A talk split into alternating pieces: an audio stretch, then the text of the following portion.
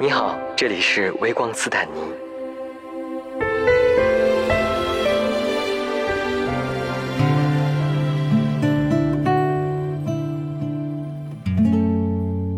那你觉得，就是你们在一起这么多年啊，因为就是十几年，其实对于同志的感情来说，或者呃，也不能说同志吧，就是任何两个人在一起十几年，其实我觉得都是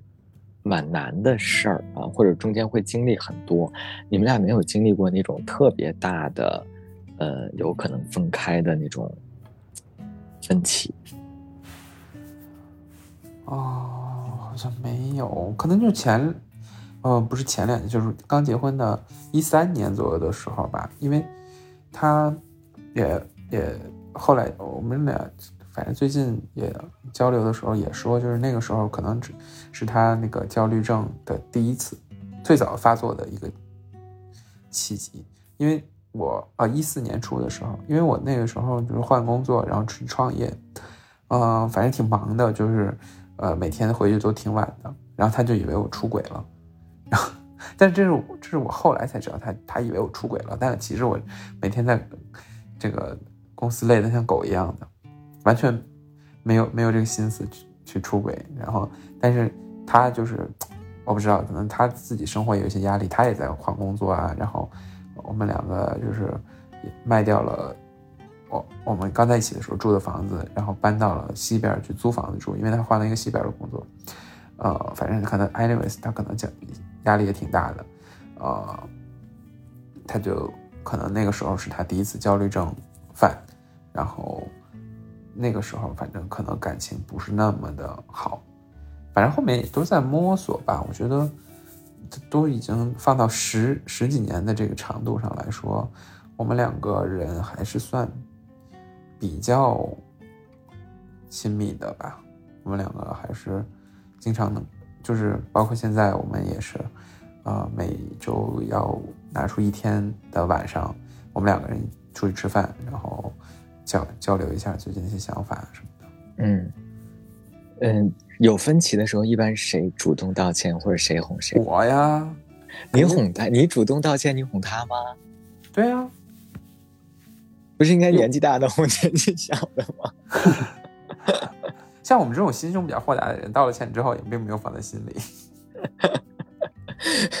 那你这点还是蛮厉害的，因为我觉得本来也没有什么核心的问题吧，而且，嗯，就是如果你真的是对的，你知道你自己是对的就可以了。嗯，啊，你道歉的时候会会会有撒娇的成分吗？嗯，还好吧，我不太撒娇。我我跟他不太撒娇，哦，那你跟谁撒娇？他他不吃这一套，他比较吃你什么？比如说，有的人可能就特特别怕你哭啊，有的人可能就比较，就是你如果示弱，他可能就会比较，呃，容易原谅啊，或者什么的。你觉得他在盛怒的时候比较吃你什么？什么也不吃，他是一个很理性的人，是吗？对啊，什么哪一套也不吃的。那你觉得就是在过往这么多年里面啊？呃，你现在回看有没有某一件事情是让你觉得他做的特别浪漫的？怎么说呢？就是几个事儿吧。我觉得，嗯，因为他他还是我们两个，因为我我这个人比较浪漫，嗯，所以呢，这个有的时候吧，我会看穿他要干嘛，这个事儿就很不好。对，但是呢，就是。我三十岁的时候，他给了我一个惊喜，就是我完全没有猜到的，是什么？就是，嗯，之前他在，就是他自己出去玩啊，或者怎么出差啊什么的，都会给我买一些奇奇怪怪的东西回来，就是很很贵，但是没 没什么用，是吧？对。然后三十岁的时候，就还送了我一条就项链，也是蛮贵的，但是我真的还挺喜欢的。而且就是我完全没有猜到的情况下，我甚至都不知道他什么时候去买的，因为我三十岁的时候是在隔离，就是是疫情刚刚稍微好转一点的时候，因为本身我的三十岁的生日，我我们是有一个大的计划的，因为在这一年我们要决定是不是要孩子，同时呢，我们还邀请朋友一起到阿姆斯特丹，然后我们要包一艘那个船，然后再要在上面开香槟来庆祝的。结果没有想到一切都成为了泡影。当阿姆斯特丹还没不是当疫情还没来的时候，嗯，这些不靠谱的人就因为各种各样的原因推辞掉了阿姆斯特丹，说太远了什么的。因为我我生日是那个五一之后嘛，就是可能不太好请假的时候，我们也说可以提前，但是反正就假没有那么长，嗯，然后又改计划，改成了去日本这个熊野古道去徒步，嗯，因为人生是一场旅程嘛，就是大家要携手共进，嗯，结果疫情了，嗯，最后就变成在北京了，然后呢，就是反正就第一天是他。先自己给我庆祝嘛，就给我准备了个礼物，我也没有想到，我以为只是说大家一起庆祝的时候，他来筹划这一切，然后就当礼物呢，结果还单独给我准备了一份礼物，说我没有太想到。但是他其实平时也会有很多浪漫的事情，比如，呃，特别是就是他现在不发微博了，原来发微博的时候就经常在我完全不知情的时候大秀恩爱。啊，对。哦我好像看到过他早年的微博，嗯，反正是那那种时候吧，你就还觉得，OK，就因为他毕竟是个作家嘛，他这个写东西还是很厉害的，就还能写到你心里面去。对，就是通过文字来打动你。对，是的。所以你像像你刚才说，就是他有的时候一些动作，你会提早的看穿他，一般都是你还记得都是什么事儿吗？也就基本上就是就是什么，他给我准备什么生日礼物啊，或者是他要安排一个什么惊喜啊之类的。有没有哪次是他？你觉得他真的花了很大的力气和功夫？就还是我过生日吧。我觉得，因为那个疫情的确当时就是也不让聚集。而且三十岁的生日，三十岁的生日，我也觉得是特别重要的。就是我也是属于那种，就是很在乎仪式感，仪式感的，对。然后尤其是三十岁，这是我觉得在我人生当中很重要的一个节点。如果不好好过一下的话，我都会觉得很遗憾。嗯，是，嗯，就是反正，在就是在各种艰艰艰难险阻之下，最后还是成功的把大家聚在了一起来庆祝一下。我觉得是。就全部都是他一个人组织的。对，然后后后面呢，就是我生病了那的的时候，因为我也是那个疫情的时候生的病嘛，也不是生的病吧，就是做的手术，因为不是查出来有那个肺结节嘛，然后医生觉得是恶性的，就就做手术嘛，结果做做了之后的确是肺癌嘛，嗯，然后就切切掉了一一叶肾嘛，我觉得反正那个，嗯，那个因为我在医院住了很久，住了。一一个月，从我就本来本来应该是五天就出院的一个手术，但是后来就各种各样的并发症、感染什么的，反正能看出来他也挺着急的。但是，呃，这个那个过程当中，反正各种贴心的话呀，做的很多事儿，因为是我妈陪着我嘛。这个人就是你要开始陪，就是你就不能离开医院了，你要离开你就不能再回来了，也不能有别人再来替了。所以一开始就就说让我妈来来照顾我嘛，结果幸亏是我妈，要她三十天，我也我们俩也都快疯了，嗯，然后呢，反正这个我住院的时候呢，就是跑忙前忙后吧，反正我说要要吃什么，要要什么东西，反正就是第一时间就赶到现场，这个都给安排了什么的。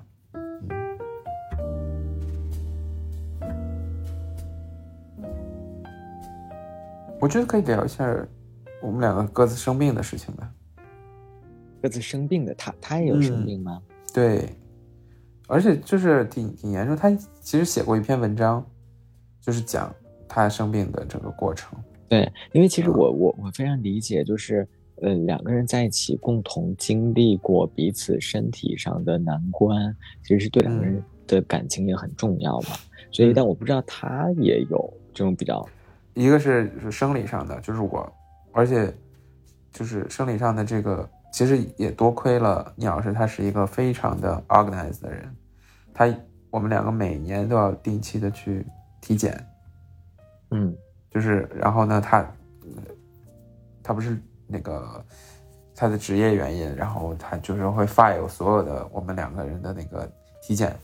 记录，然后呢，医生要什么的时候就呼的一下就全全能给出来，所以这个是一个很好的习惯，也是人对自己负责的一个方式，也是他能做好一个伴侣和爸爸的一个很重要的一个叫什么能力。对对对对对。然后呢，我呢就是不太注意这方面的事情，但我就比较能走狗屎运吧，反正我的那个就是在拍 X 光的时候拍出来的。你当时是体是常规体检检出来的吗？对，就是我们两个人每每年的那个体检。哦，对，所以归根结底还是要每年做一次体检。对，这个有问题这个是很早可以发现。对对对对，因为这其实对我现在的生活影响不大，你不能说没有影响，因为你毕竟少了百分之二十的肺，就是你的心肺能力就会随之下降百分之二十左右。但是呢，你的命是保住了。你如果你不注意这一点的话，你肺癌可不是开玩笑的，那就是要要命的事情。对，但我看你这几年看上去就是体态上反而是比以前更健康啊，因为你会更注意这件事情啊。我其实是发现我生病之前就开始我就开始健身了哦，就是呃疫情疫情的时候，因为那时候没有工作，没有那么忙了，我就换了一个工作嘛，换了一个不那么忙的工作。然后，呃，就有自己支配的时间了，就就就开始健身了嘛。后来就因为这个手术的事儿中断了，但手术之后就又恢复了嘛。然后，但是他当时其实是这个呃心理上面的问题，而且现在很多人有这样的问题。就像你刚才说，就是大概十年前他开始有躁郁。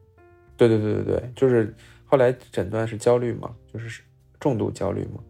而且我觉得。特别是当你身边人有心理问题的情况下，你就是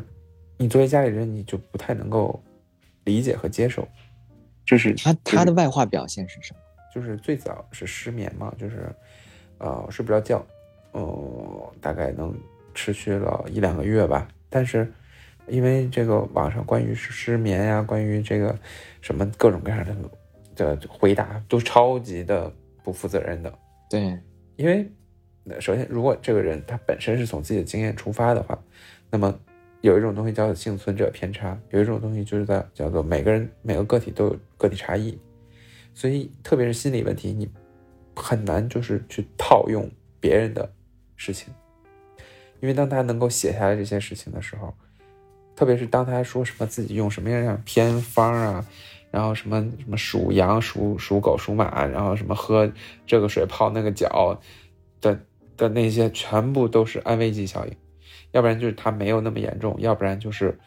这是心理暗示，或者是或者他只能短期有效。因为我也属于失眠特别严重，而且你刚就我我刚才特别想问说，就是他除了失眠之外之外，还有什么其他的外化表现吗？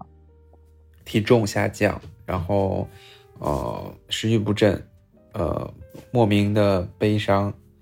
呃悲伤到什么程度？比如说会突然哭泣，对。就有一天就是很严重，就我们我们说去东京散散心，啊大阪散散心，他那个酒店给我们升了一个很好的套房，能够俯瞰大大阪全城，他一进去就开始哭，然后说为什么？他说他发现自己甚至已经没有心情去欣赏这样的景色了。嗯，那这个时候你你一作为伴侣一般，当时是只能陪伴，因为你你不是只。专业的心理医生，嗯，而且其实那个时候你回回顾来看啊，就是自己做的也不够好，就是不能够正确的面对这件事情。但是你的初衷是为了给他安慰，但是这件事情最好的办法就是去找靠谱的心理医生去治疗，因为有一些心理问题它是必须要用药的，嗯，这个药是就是通过化学的反应来。帮助你修复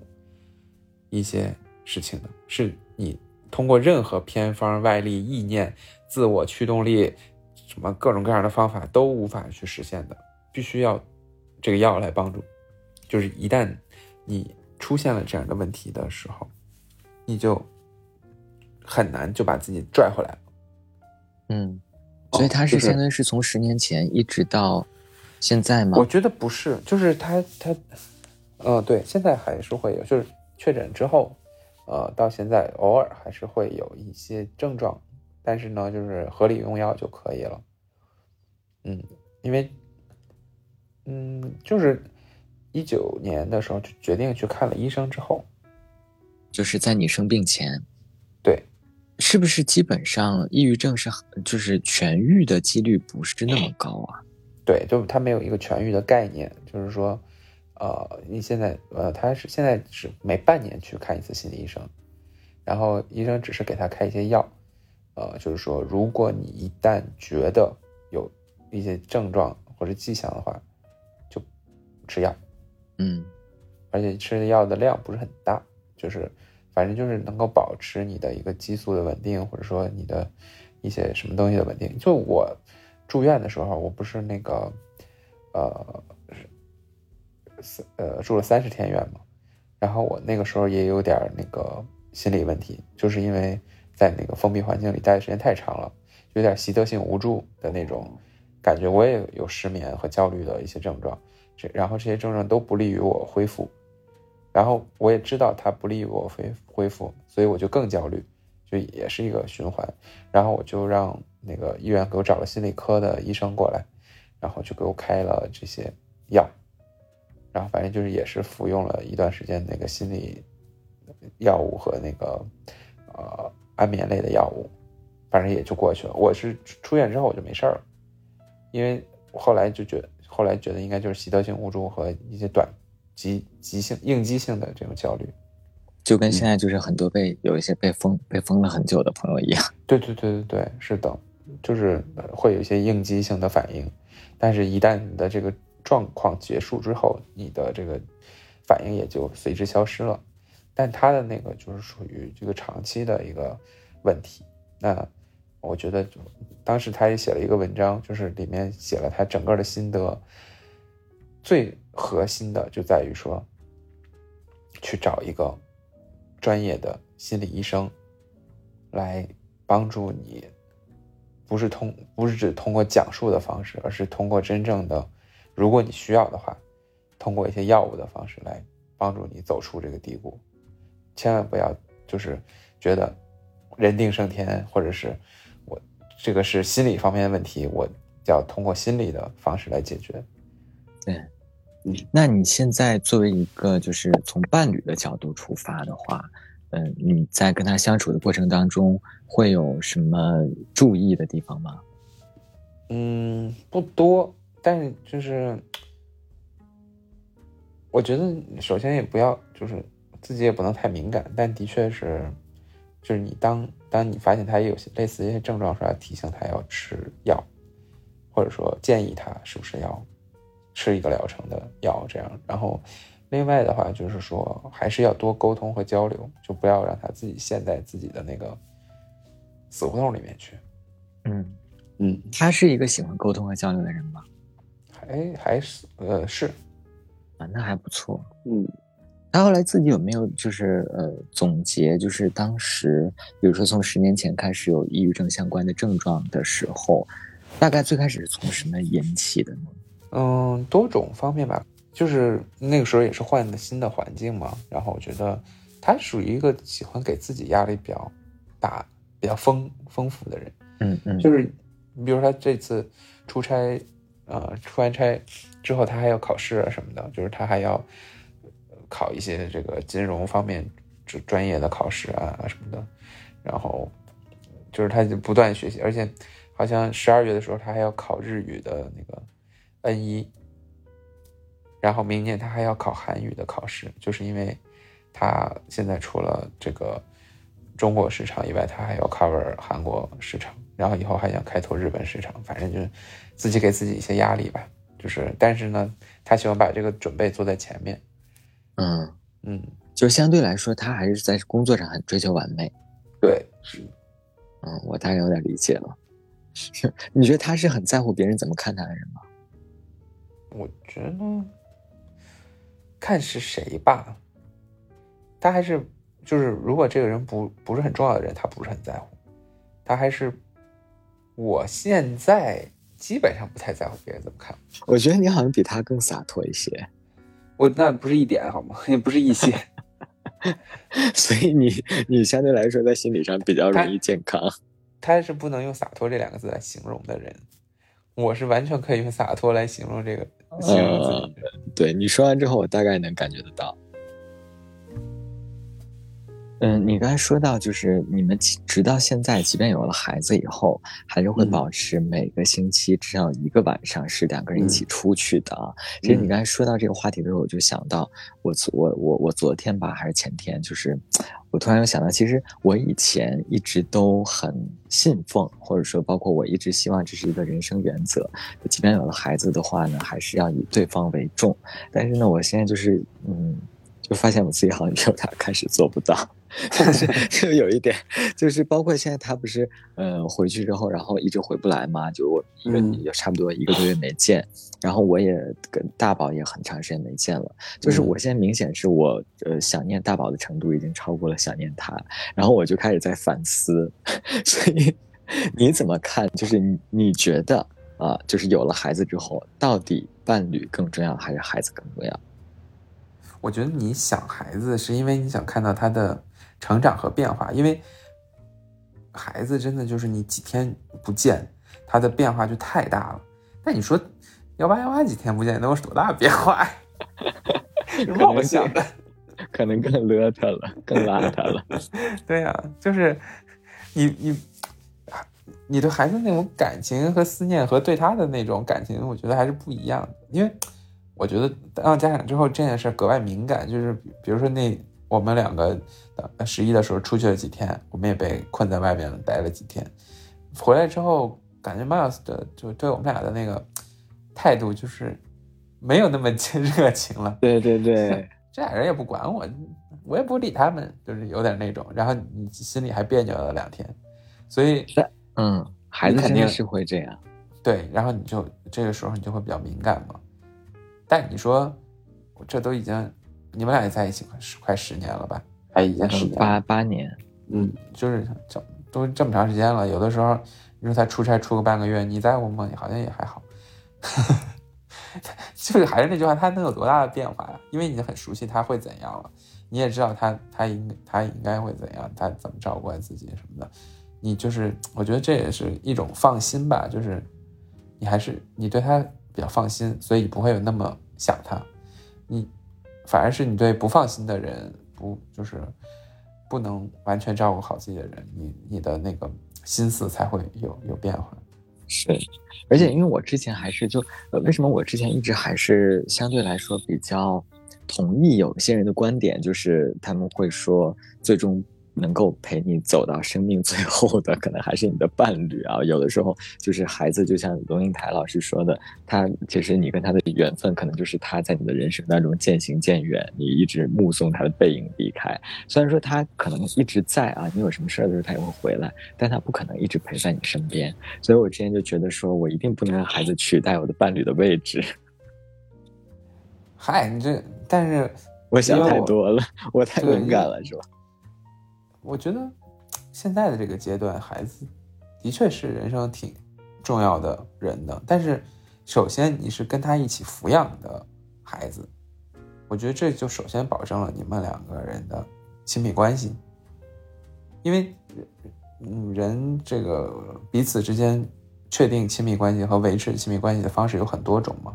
就是一起做一样一件事情，然后或者是交流，或者是。呃，住在一起，或者是怎么怎么样，反正就是有共同的目标、共同的话题、共同的什么都有，能够帮助这个亲密关系的维持。而且，其实我们两个人这个有了孩子之后，我们两个经常发出的一个感叹就是说，嗯，要孩子到底对于我们来说意味着什么？你说，其实我觉得传宗所谓的传宗接代什么的是最不重要的事情。反而是说，在有了他之后，你会更加的，就是思考思考的事情更全面一点。无论是你对于父母的这个情感，然后你对于彼此的情感和对于孩子的情感，你都会让你变得情感上就更丰富一点，会让你能够更全面的去想考虑一件事情。然后可能一些你从来不敢做的事情，你也敢去做了，然后你从来没有想过的事情，你也想去做了，因为有了孩子之后，你的确你的责任心和你要面对的事情会更多。你倒不是我，我觉得甚至很多时候真的不完全是说我为了他好或者怎么样，而是说他帮你做了这个决定。你如果没有他的话，你可能并不敢去做这样的事情。你觉得可能我现在待在我的舒适圈里挺好的，嗯，但是有的时候人可能也不能这么一直舒适和是的，懒惰啊。Anyway，也不不一定是懒惰吧，反正就是一不能一直这么舒服下去。你觉得对你们俩的感情上有什么比较重要的影响吧？因为因为就是嗯，不管是像你们在一起十来十多年啊，像我还包括像我们这种七八年，其实就是在要孩子之前，我自己也隐约能感觉得到，其实呃进入了一个平就是瓶颈期吧，或者说嗯，就我觉得如果不要孩子的话，可能两个人就真的。变成了一个 老夫老夫的那种纯亲情的模式，所以我不知道你们会不会有这种感觉，就是其实我我感受还蛮明显的，就是真的孩子也让我们俩的关系进入了一个新的阶段。嗯，是这样，就是要孩子之前，我我我反正我也也说了，就是我我可以不要，我也可以要。然后呢，这个要与不要，我们两个人的。关系都不会这个，就是因为这件事而受到坏的影响，而是我们肯定要找到一个更好的方法去这个共度余生。那你如果要的话，我们两个人是什么样的关系去一起走下去？如果不要的话，我们两个又要找到什么样的生活方式去生活下去？这个我们还是就是。在这这个要要孩子之前，你是要想清楚的。但是，那既然决定要了，我觉得，嗯，对于我来说，我，嗯，当然肯定生活会有一些变化。但是，因为我是一个，就是在料理家庭这方面的事情的时候，我还是 OK 的。所以，这个在要之前呢，你老师就老跟我说：“你准备好了吗？”我给你发那些育儿书什么，你都看了吗？然后那个育儿百科，你这孩子怎么养啊？什么什么的。我说到时候就会养了。他说你什么都不学，你怎么会养呢？我说，然后呢，我周围有几个那个，他周围有几个宝妈，他大学同学什么的，就跟他说，以我们对小七的了解，应该他比你会带孩子，所以你不需要考虑这件事情。所以生下来之后，的确是证明这件事，就是你会干家务的人，他就会干。你不平时你也不做家务的人，你看育儿百科也没有用。对，哦，对大概是这样。但然后我现在就是呃，稍稍微有点翘起尾巴，就说 I told you，就是我可我我可以哦，我真的可以带哦。就是因为我我我也是一个比较有耐心的，就是特别是在这个我们俩回来隔离啊什么的时候，那个孩子什么夜里哭，白天哭怎么哭，我其实我不会觉得很焦焦虑和烦躁。就我还比较有耐心的一个一个人，特别是对孩子啊，嗯，我对很多事儿可能没有耐心，但这个孩子的这个事情还是蛮有耐心的，所以这个他觉得这个也幸亏找到了我，来跟他一起养育后代，这个还是这个人还是很很靠谱的，对，这就是我证明证明了这一点，在。他数次数次这个怀疑我的时候，呃之后，我还是证明了这一点的。你刚才说到，就是在你们要孩子之前，其实也有讨论过，呃，要孩子和不要孩子，嗯，将来要怎么一起走下去。那其实我也是想要给有一些，比如说在一起很多年的同志伴侣，如果他们不打算要孩子，或者他们不方便要孩子的话。你有没有什么给他们的建议，或者比如说你们当时是讨论出来是什么样的结果啊？就比如说如果不要孩子的话，那会不会有可能两个人的感情慢慢走向平淡啊什么的？那么应该要去过什么样的人生？我觉得的确是因为你新生命中没有新的事情发生的话，你就是很难找到新的话题去去讨论。但是你有了孩子之后，嗯，也也很容易就变成。你们两个唯一的话题了，这个这我觉得这这两个事儿都是要注意的。但第二个其实好解决很多，因为这就是父母就是这样，他永远会讨论自己孩子。你跟你自己的朋友，你说实话，你后面很多你你都很难再讨论说原来的那种话题了。那很多话题还都是偏就是偏偏向了孩子的这方面嘛。但就是因为你你生活中突然得到这么多新的东西和知识之后，你就是人类最原始的分享欲，他都想到处去说，这个是人之常情。但是如果你对没有孩子的话，我觉得。我们反正当时也说，那这世界上还有我们很多没有做过的事情，嗯，就是我们还是可以去做的。虽然，而且我发现有了孩子之后，这个人就会还挺有意思的。比如说，我们去这个去很多地方的时候，就会特意的回避掉一些相对比较亲子的东西。哎，你说是是你们两个人吗？对，就现在我们俩出去的时候，就说哎，反正以后也会带 Miles 来，这次就不去了。嗯，但是如果你没有孩子，你也是可以去的，对，对吧？就是你还是有各种各样的权利和各种各样的想法去做很多很多事情。所以归根结底，其实还是两个人要争取，即使没有孩子，也是要去更多的去经历之前两个人都没有经历过的事情。对，我觉得是这样的，就是你你去一些没有去过的地方，然后呃，认识一些之前不认识的人。然后，当然，我觉得到了一定年龄，真的很难很懒得去认识一些不认识的人了，就去去一些没没去过的地方，做一些没有做过的事情，然后我觉得也都挺有意思的。对，说到你们在一起十二年，其实说实话，对于很多同性伴侣来说，都会觉得是望尘莫及的。就光是这一点，我觉得你可以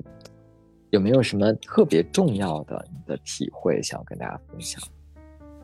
时间过得很快的，一定要趁自己年轻的时候，一定要趁自己年轻的时候做一些想做的事情。而且，真的是趁，如果你你真的觉得身材很重要的话，请在年轻的时候就把它练好。老了之后真的好难哎。哎，你说身材很重要的话，早一点练好是吧？对，我觉得每个人都有自己的生活的方式吧。我觉得不必要非要套用任何。其他人的方式，就是选择你自己最喜欢的、最最舒适的方式就可以了。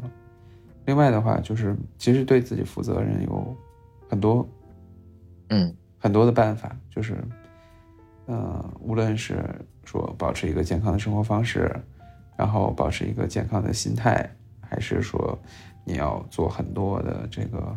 呃，就像刚才所说的，要去。定期体检啊，或者是怎么样啊，这些事情都是一个很好的对自己负责任的方式。这个事情真的是，可能真的要到一定年年龄之后，你才能总结出来的。但是如果你能从年轻的时候就开始做的话，你可能以后能少吃不少苦。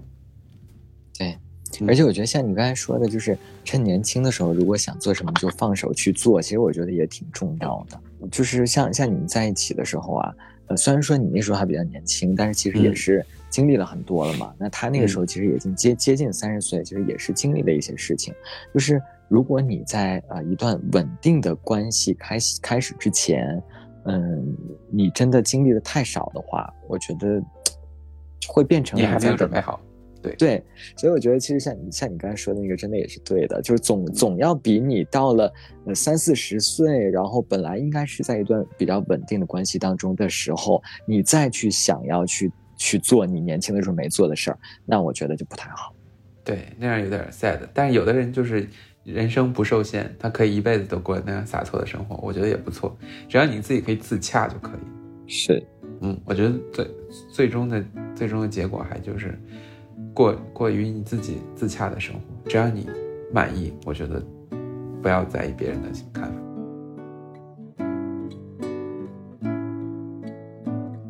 感谢收听本期节目，你可以在喜马拉雅、哔哩哔哩、网易云音乐、小宇宙、猫耳 FM、荔枝播客和苹果播客上找到我们的往期节目。期待你的点赞、订阅和分享，你的支持是我们走下去的动力。同时，也欢迎你将自己的故事投稿至彩虹微光的全拼 at 幺六三 dot com，用分享点亮微光，让我们看见不同的彩虹人生。